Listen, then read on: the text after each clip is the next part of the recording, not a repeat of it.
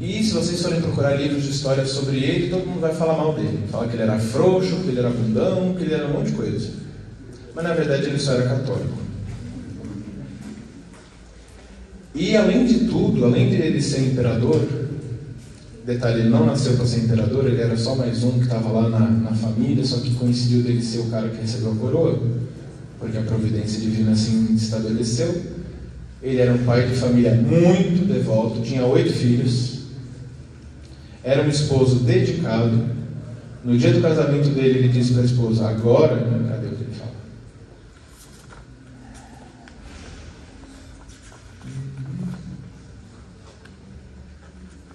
Agora devemos nos ajudar um ao outro a chegar ao céu. A mulher dele é serva de Deus, serva de Deus Zita de Bourbon Parma. Eles eram da nobreza europeia, de uma das famílias mais importantes da Europa casa de Habsburgo. E a, grande, e a ladainha dele diz que ele é a glória dos Habsburgo. Por quê? Porque, como ele perdeu a guerra, tiraram ele do poder, porque ele era católico. Ele não quis negociar com a maçonaria pautas como divórcio, educação liberal para as crianças, etc. E aí ele foi exilado. E no seu exílio ele ficou pobre, inclusive tão pobre ao ponto de que para enterrá-lo tiveram que achar um casaco que ele tinha doado de esmola, porque ele não tinha. E ele era um homem de devoção eucarística extrema. Pensa você, você é imperador, pai de família, esposo, seu país está em guerra, Todo mundo está contra você, inclusive pessoas do seu próprio governo. Eu acho que ele tinha muita preocupação, né? Mas ele não fazia nada sem antes consultar o Santíssimo.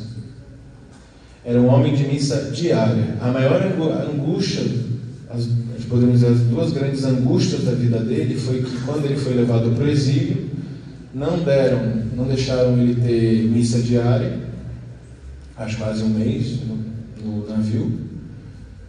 E no final da vida dele ele estava com escrúpulo, porque como ele estava doente, estava com medo de, de profanar a Eucaristia ao comungar e cuspir essas coisas. E aí o padre falou, não, não tem problema, pode comungar. Nós que somos mais velhos, a gente tem que olhar para um santo como esse e falar assim, ele tinha 99 mais problemas do que eu. Ele tinha oito filhos. O último filho nasceu e já tinha morrido. Oito filhos numa situação crítica. Ele era dedicado à sua esposa. Ele era um, um imperador zelosíssimo no seu trabalho, no seu cotidiano.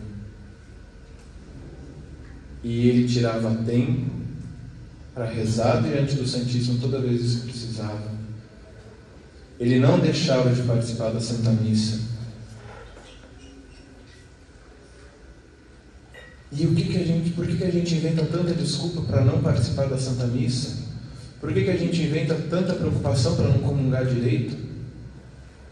Por que, que a gente mente para nós mesmos e não tem uma sinceridade? Inclusive, um detalhe da vida dele é que ele foi de conversão. Ele se durante a juventude porque ele foi mal influenciado, ele se entregou à luxúria, mas aí ele se converteu e reconquistou a pureza.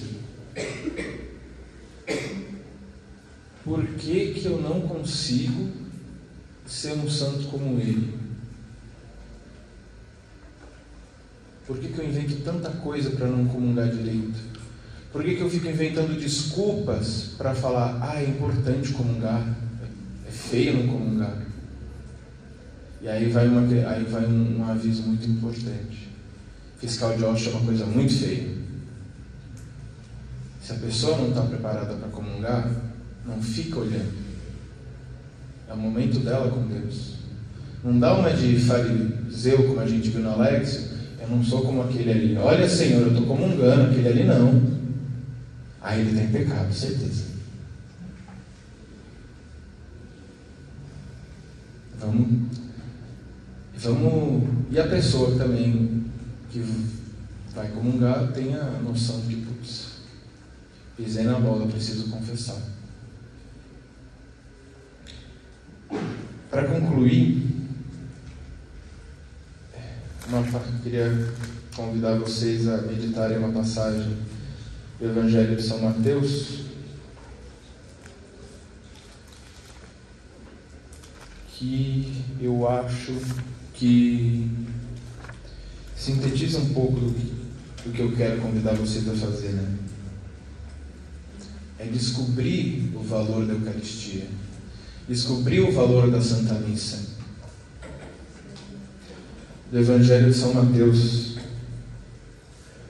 O reino dos céus é como um tesouro escondido num campo. Alguém o encontra deixa-o lá escondido e, cheio de alegria, vai, vende tudo que tem e compra aquele campo. O reino dos céus é como um negociante que procura pérolas preciosas. Ao encontrar uma de grande valor, vai, vende tudo o que tem e compra aquela pérola. São Paulo diz que a nossa fé, que o Evangelho, fé no Evangelho, a força de Deus. Então, se nós precisamos vender tudo para comprar a pérola da Eucaristia, se precisamos vender tudo para comprar aquele campo que tem o tesouro da Santa Missa, se precisamos abrir mão de tudo para colocar a Santa Missa no nosso dia a dia, comungar bem comungar frequentemente, precisamos da força do Evangelho. E a igreja, sempre boa, nos dá um ato de fé muito oportuno que eu queria convidar que vocês repetissem comigo. Eu acredito, eu acredito que no sacramento da Eucaristia está verdadeiramente presente, está verdadeiramente presente Jesus Cristo. Jesus Cristo, Porque Ele mesmo disse, Ele mesmo disse, e assim nos ensina a Santa Igreja. a Santa Igreja. Se Ele disse que isto é o meu corpo e este é o meu sangue, Ele está lá. Ah, não, isso não é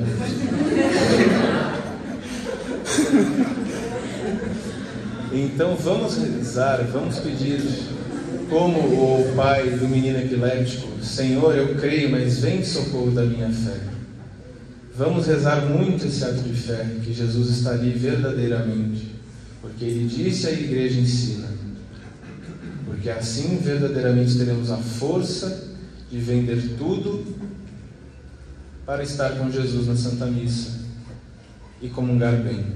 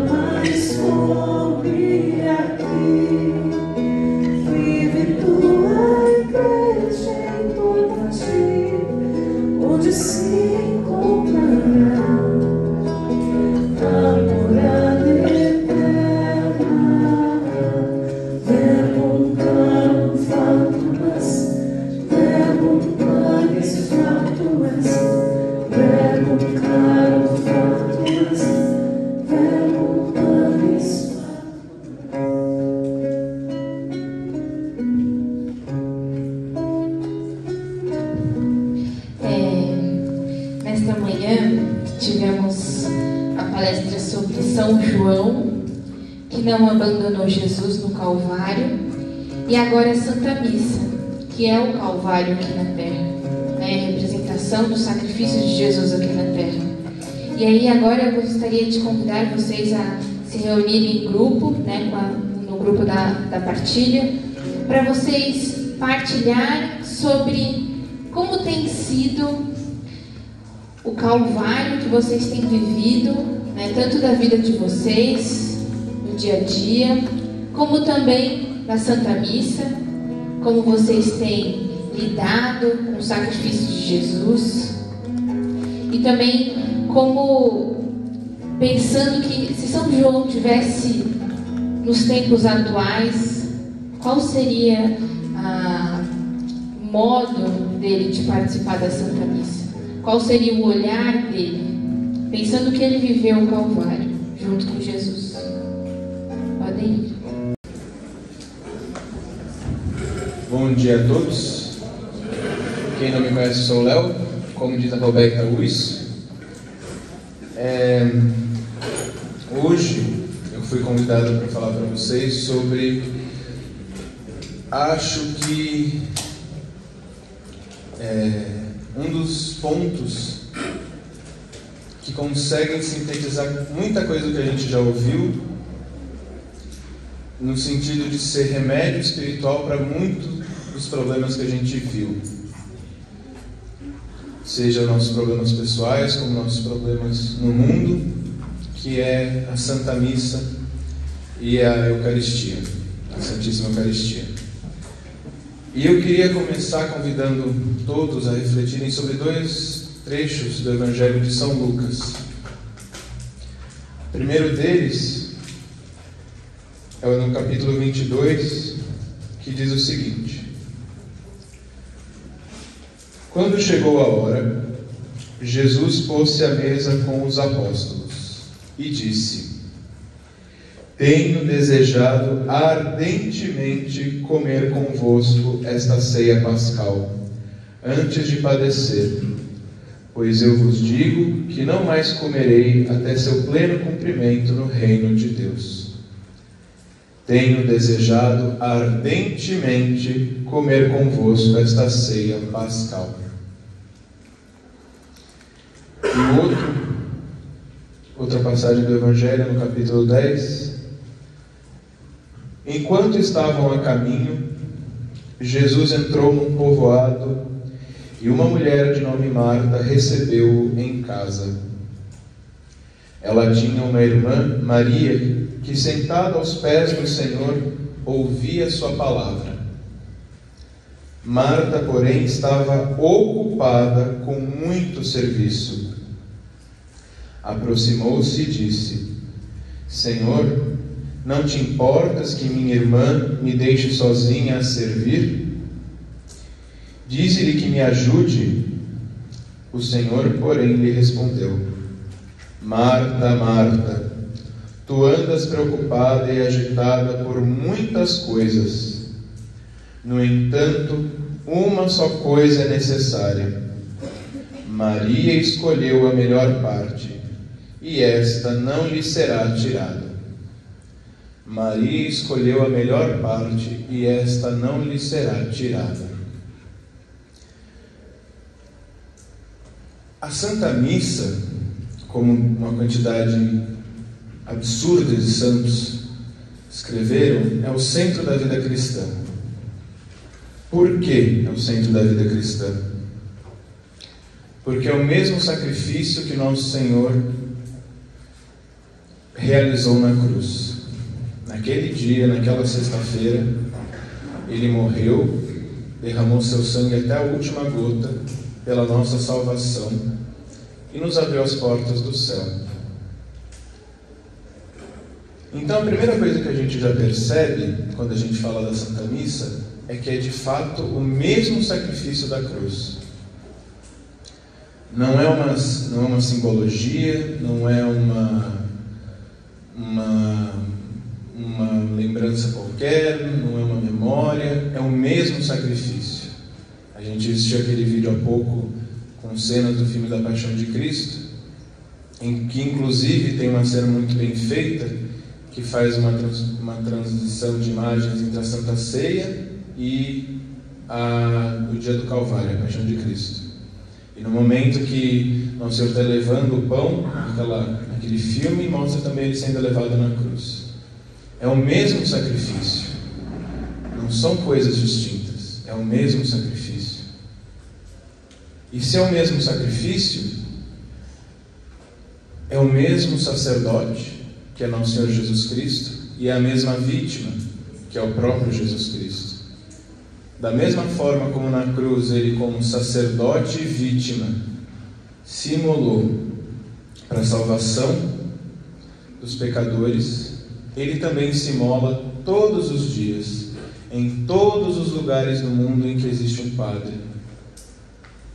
no em cima dos altares. E além disso, uma coisa que é muito profunda sobre o sacra, a Santa Missa e, o, e a Santa Eucaristia é que também é uma coisa muito louca?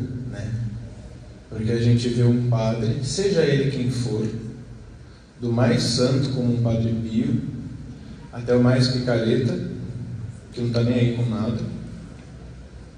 Se ele disser as palavras, isto é o meu corpo e isto é o meu sangue, fazendo aquilo, na intenção de fazer aquilo que a igreja sempre ensinou, Jesus, Deus do céu e da terra, por quem todas as coisas foram feitas, se faz presente no altar.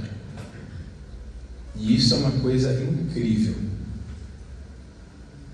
Só que acontece uma coisa mais incrível ainda, que é o seguinte: se é o mesmo sacrifício da cruz, a gente tem que começar a se perguntar duas coisas. Como é que eu vou para esse sacrifício? Como é que eu me apresentaria diante do Calvário de Jesus? Como que eu estaria lá? Eu estaria imitando Nossa Senhora, São João, as mulheres? Ou eu estaria lá como um daqueles fariseus que cuspiam na cruz? Ou eu estaria lá como o mau ladrão que praguejava a Deus? Ou eu estaria lá como aquele soldado romano, com os meus pecados? Falam que na flagelação de Cristo, Cristo sofreu muito na carne por conta dos pecados da carne, né? E a gente pode se perguntar assim: a roupa com eu vou na Santa Missa, se eu for com uma roupa imodesta, não estou repetindo as mesmas açoites que Jesus sofreu na paixão? E pensando aqui, se a Santa Missa é o ponto alto da fé cristã, como ensina o catecismo, porque foi onde nós obtivemos a graça de sermos salvos, mais louco ainda de se pensar é o seguinte: a gente é tudo sem vergonha, porque a gente inventa um bilhão de desculpas para não ir na Santa Missa. A gente arranja desculpa para tudo. Exemplo: ah, hoje eu não vou na missa no domingo porque, ah, eu tenho que fazer almoço da família. Não vai dar tempo de ir na missa, porque é importante estar com a família. Ah, eu não vou na missa todo dia porque, ah, uma missa mais, uma missa menos, tanto faz. Eu vou quando eu precisar ir, tá tudo certo. Ah, não, tá boa a missa de domingo. Para quem na missa de semana? Não tem problema. Não estou pecando, o pecado é só se não for na missa de domingo. E aí, essa aqui é uma das melhores. Ah, eu não vou na missa porque eu não gosto do padre. O padre tem uma homilia muito longa. E o padre é carismático? Não vou. Preparando essa palestra, eu tive, essa, eu tive que pensar nisso, porque perto de casa tem uma missa que o padre faz uma missa um pouco longa e eu não ia. E deixava de ir na missa. De dia de semana, porque a missa vai demorar muito. Mas se não é o mesmo sacrifício, não é o mesmo Jesus que vai estar lá? Não é Jesus Cristo que está lá, o Senhor? A gente não sai gritando, totus tu, Jesus. Todo teu, Jesus? Então por que não está indo na missa? Jesus é o Rei do e da terra, o Senhor da minha vida. É lindo nas vigílias que a gente faz, oração, aqueles livrinhos piedosos, fotos no Facebook. Jesus é tudo. Mas e a missa todo dia? E tá junto do Calvário dele? E tá lá junto com ele, no momento mais difícil da vida dele? Claro, não, ele não está derramando o sangue de novo. Mas está lá, rezando junto. Porque o que acontece? Se a Santa Missa, se o Calvário abrir para a gente as portas do céu, a Santa Missa é onde nós vamos receber as graças que Deus conquistou no Calvário. Aquela história, pegando essa onda que a gente fala de vacina, né, independentemente da questão, mas aquele negócio, ah, eu faço uma vacina para curar, sei lá, ebola. Aí tem um surto de ebola. Aí o farmacêutico vai lá e faz a vacina. Nossa, que lindo.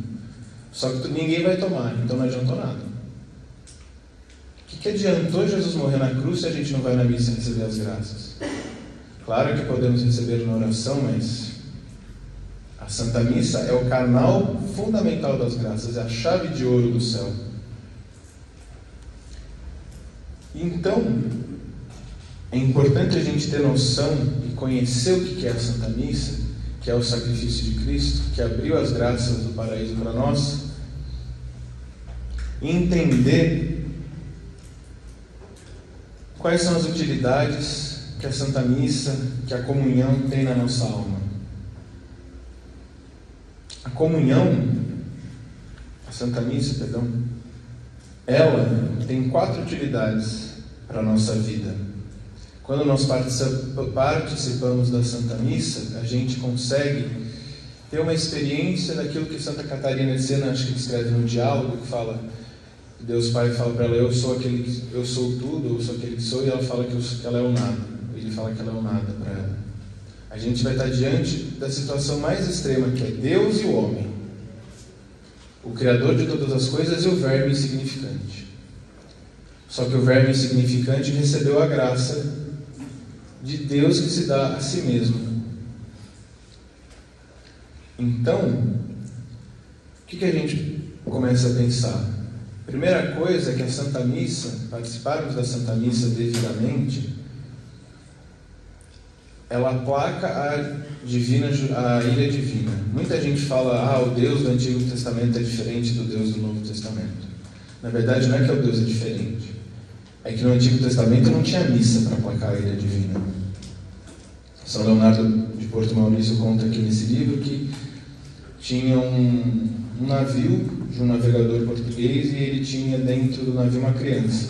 E aí o navio estava para afundar e aí esse navegador pega e levanta a criança no alto e fala: Senhor, pela, pela inocência e pureza dessa criança, poupai o resto da, da tripulação. E a tempestade passou. Então, se a gente na Santa Missa está vendo Jesus se oferecendo ao Pai como sacrifício perfeito e santo, será que não está aí a razão do fato do mundo de hoje, apesar da porcaria que ele está, apesar das pedofilias, apesar dos adultérios, apesar dos divórcios, apesar das drogas, de tudo quanto a gente vê, ele não está sustentado por conta da Santa Missa? É aquilo que o Padre Pio falava: o mundo pode viver sem sol, mas não pode viver sem a Santa Missa. Imagina se não tiver mais missa no mundo. Tanto é que falam que no, as escrituras, a Sagrada Escritura fala que um dos sinais do Apocalipse é que vai cessar o santo sacrifício da missa. Então, ela aplaca a ira divina, porque se não fosse ter um padre em algum lugar nesse mundo oferecendo uma santa missa, a gente estaria perdido. E quais são os efeitos, as utilidades da Santa Missa, além de aplacar a ira divina? Santos Tomás de Aquino define como quatro. A Santa Missa vai servir para adorar a Deus da forma como ele é devido. Então, nós temos o dever de amar Deus sobre todas as coisas, dar a devida adoração, como diz o primeiro mandamento. E é na Santa Missa que nós realmente adoramos a Deus. É participando realmente da Santa Missa que nós adoramos a Deus. Só um parênteses: missa online não existe, tá? Ah, mas a minha avó. Aí, por caridade, você vê o jeito de falar isso para ela. Mas não existe. E essa pandemia, se a gente pode dizer que uma das grandes obras de Satanás com essa pandemia é ter introduzido, é ter solidificado esse, essa ideia que existe, que existe missa online, porque não existe. Ah, eu posso rezar da sua casa, de casa, tudo bem, pode, deve rezar de casa, mas vá na missa. Porque é realmente participando da Santa Missa que você adora a Deus. E aí eu convido vocês a pensarem, nas missas que a gente foi até hoje, será que nós fomos com um culto de adoração? Pensando assim, nossa, eu sou um nada. Eu estou lá e Deus me dá a graça de estar junto com Ele. E eu não estou adorando a Deus como eu deveria adorar. Eu estou lá, como o Beneco falou antes, eu estou lá para porque eu tenho que cumprir um preceito. Eu estou lá para. Ah, sei lá, eu vou encontrar o pessoal depois, então eu vou lá e tanto faz, estou lá, preciso ir. Ah, e pior é quando as pessoas começam a falar de qualquer coisa dentro da missa. Muitas, muitos livros piedosos, eles têm métodos de ensinar a ouvir a Santa Missa, e eu convido a lerem, São Leonardo de Porto Maurício tem, a Filautério, São Francisco de Sales também tem, porque antigamente a missa, antigamente não, mas a forma extraordinária do rito romano tem uma tendência a ser mais silenciosa. Então imagina o povo todo reunido numa missa silenciosa, padre fica, sei lá, uns 20, 30 minutos em silêncio, só ele rezando diante de Deus, pelo povo, é claro, junto para ele também. Imagina que o povo não devia ficar conversando. Ah, nossa, agora tem que cozinhar o feijão. Ah, você viu que fulano está assim na missa? É, pois é. Então, que adoração nós prestamos a Deus na Santa Missa? A segunda utilidade da Santa Missa, que o Padre oferece à Santa Missa nessa, nessa finalidade, e nós participamos dessa, desse sacerdócio, mas a nosso, o sacerdócio do Padre é diferente do sacerdócio dos fiéis, mas nós participamos dessa essa oferta a Deus, dessa oração, é dar graças a Deus pelos benefícios que Ele nos dá, não só por esse sacrifício. Se a Santa Missa, se o Calvário nos abriu as portas do céu, e a partir daí a gente tem os sacramentos, tem todas as graças que nos santificam, etc. Agora a gente começa, eu convido vocês a pensarem: eu dou graças a Deus na Santa Missa? Eu agradeço a Deus na Santa Missa? Ou melhor ainda, eu sou grato a Deus por tudo aquilo que Ele me fez? É como diz o Salmo, que poderia retribuir ao Senhor Deus por tudo aquilo que Ele me fez. Aí vem a resposta: oferecerei um sacrifício e, honrarei o seu santo nome. Vá na missa que você agradece a Deus. Mas vá na missa com devoção para agradecer a Deus. Agradecer a Deus porque você está vivo. Agradecer a Deus se você tem pais te batizaram criança, porque você foi batizado desde criança porque, sei lá, vai que Deus o livre, mas vai que cai esse prédio aqui e a gente morre tudo agora. Deus está sustentando, não está? Dá graças a Deus por essas coisas também. Aí, ele tem como terceira utilidade a propiciação dos pecados. Ou seja, ele tem a Santa Missa serve para nos perdoar os pecados e satisfazer as dívidas que nós temos pelos nossos pecados. Todo mundo peca, salvo a Santíssima Virgem e São José e São João Batista, desde criança, desde o ventre da mãe, foram preservados. Se todo mundo pecou, todo mundo tem uma dívida enorme com Deus. É aquela, que nem aquela passagem do Evangelho, tinha o rei que tinha um servo que devia muito para ele. E ele pede misericórdia e o rei dá. Quanta gente não deve pelos nossos pecados? É uma, é uma, uma meditação interessante de se fazer, se colocar na paixão de Cristo, se ver quem eu sou daqueles homens na paixão de Cristo. Com os pecados que eu já cometi na minha vida, se Jesus morreu pelos meus pecados, por causa deles, quem que eu fui lá na, na, na paixão de Cristo? Será que eu não fui aquele soldado romano que botou a coroa de espinhos e ficou gritando profetiza, profetiza, com a minha falta de fé, com as minhas blasfêmias? Será que não fui eu aquele soldado romano que com a minha luxúria não flagelei o corpo de Cristo? Quanto a gente não deve pelos nossos pecados a Jesus, a Deus?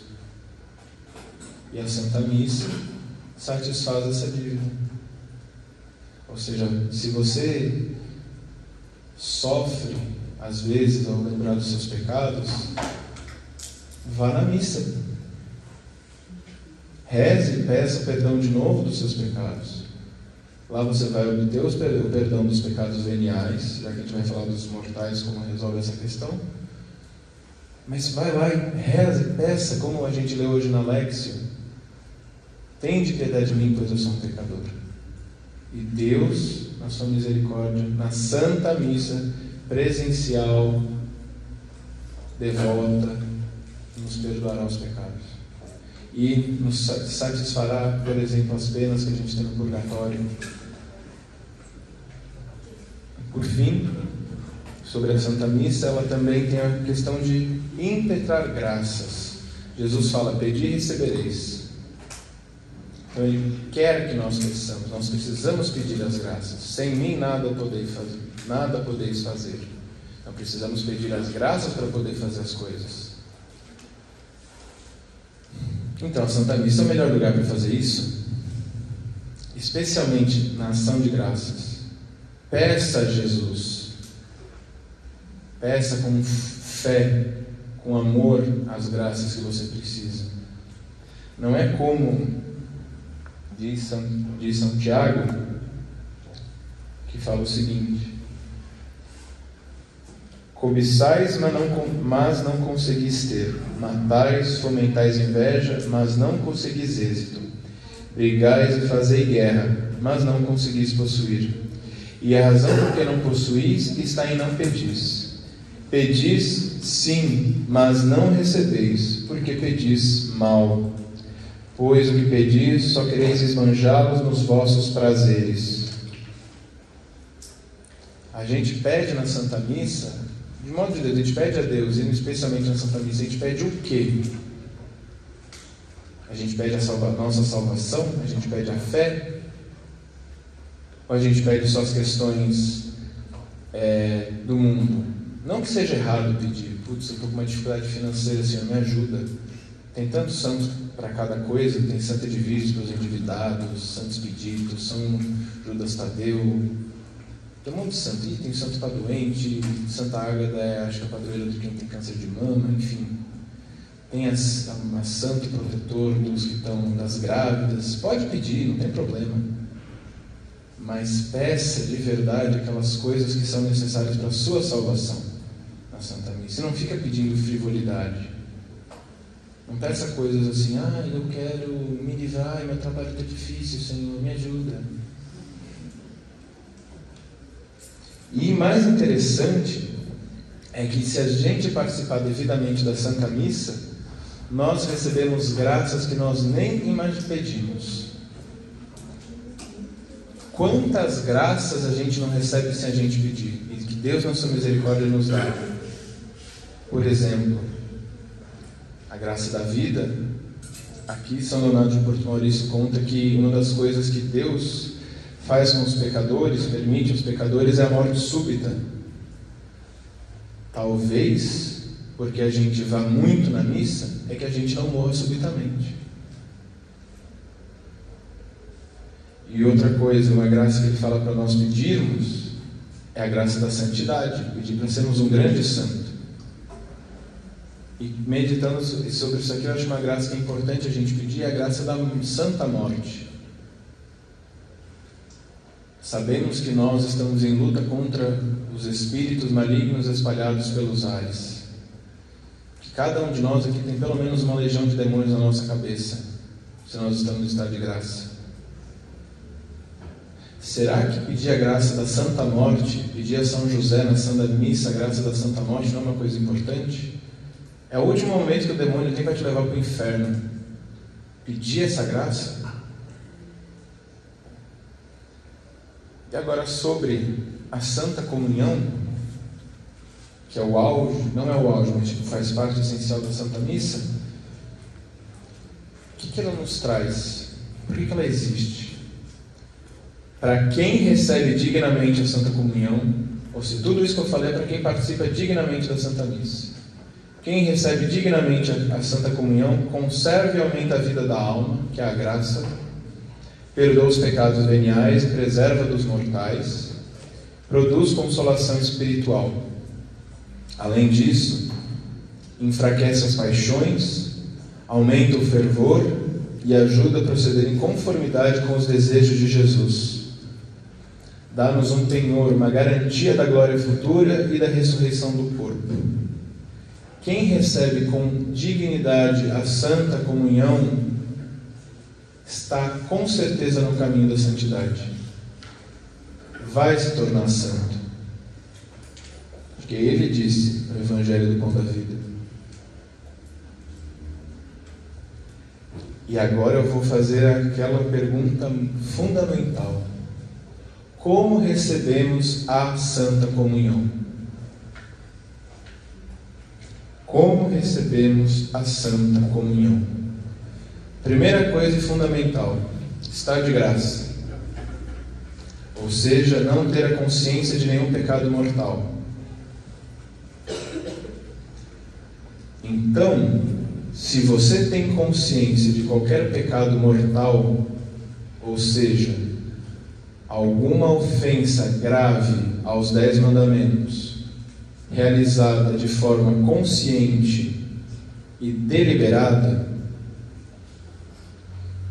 vá se confessar antes de ir na missa, antes de comungar.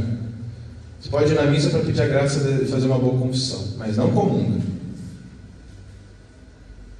Porque, como diz São Paulo, você está comungando a própria condenação. Jejum, uma hora antes de comungar. E outra coisa que eu acho que é mais importante, pegando aquilo que a Fran falou, né, que o diabo fica feliz, até que ele fica feliz do, do fulano lá, tá comungando todo dia, que bonitinho, que fofinho. Tá fazendo o checklist dele só tá verdinho. Que lindo. Mas ele está lá fazendo aquilo de um fariseu fazer, fazer a mesma coisa no templo. Ele ia lá, pagava os, a esmola, pagava o dízimo, ia lá, rezava, ia na sinagoga, estava tudo certo. E fazia aquilo lá porque achando que seguia uma meia dúzia de regras, estava tudo bem, tudo ok. Mas se a gente não receber a Santa Comunhão, não participar da Santa Missa com a devida dignidade, sabendo o que, a gente está fazendo, sabendo que a gente está indo no Calvário, presenciar a morte de nosso Senhor Jesus Cristo, sem o derramamento de sangue, sabendo que a gente vai lá para receber todas as graças que precisamos para a nossa salvação, saber que a gente está diante do Deus, Senhor do céu e da terra, é Deus que está ali, não é um pedaço de pão, é Deus. Sabendo de tudo isso, como é que a gente está comungando? Como que nós estamos nos preparando para ir na missa e para comungar? A gente vai na missa, tá? ficamos em silêncio, não conversamos, mas a nossa cabeça está onde? Uma vez um padre me disse, disse assim uma homilia, você quer saber qual é a sua idolatria? É muito fácil. É só você ver no que você está pensando quando você está distraído na missa. Ah, no meio da missa o padre está numa homilia, ah, tá. Nossa, preciso terminar aquele trabalho da faculdade para amanhã. A gente não está na missa, pra, é uma coisa de cada vez, é um tempo pra, cada tempo tem um tempo. Então na Santa Missa é para olhar para Jesus que está ali, que vai se fazer presente, que quer se entregar por nós. Algum amigo de vocês falou assim: Nossa, eu vou ficar o resto da eternidade aqui esperando para vir falar com vocês. Ele disse: Desejei ardentemente desejei ardentemente comer convosco esta ceia pascal. Ele desejou do fundo do coração dele, Jesus, Deus, quis ardentemente que você fosse à Santa Missa e comungasse com dignidade. Aí agora eu convido você de novo a pensar. Quantas desculpas nós inventamos para não ir na Santa Missa? Quantas coisas nós temos na nossa cabeça, quantas preocupações, quantas vezes nós vamos na missa como Marta, que está cheia de coisa para fazer, cheia de coisa para pensar,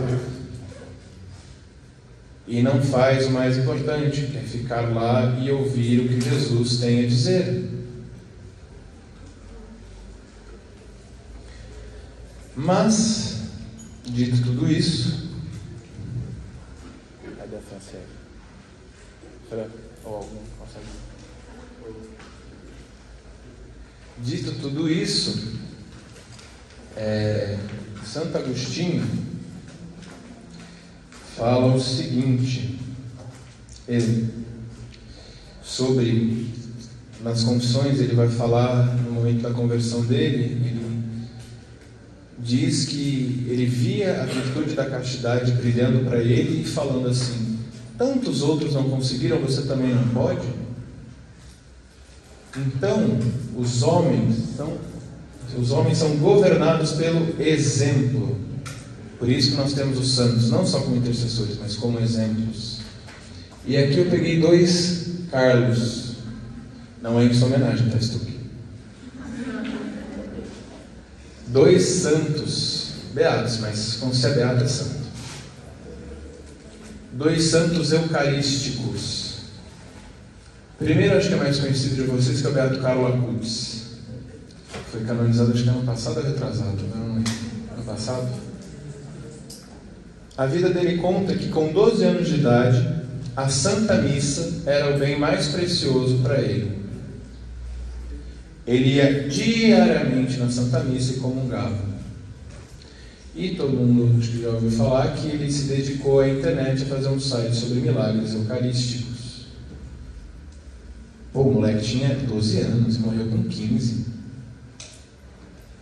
Eu leio, ah, Santo Tomás fala não sei o que da Santa Missa, ah, São Boaventura fala não sei o que lá, Fulano fala blá blá blá blá. Ah, legal, ótimo saber disso, mas o moleque tinha 12 anos, gente.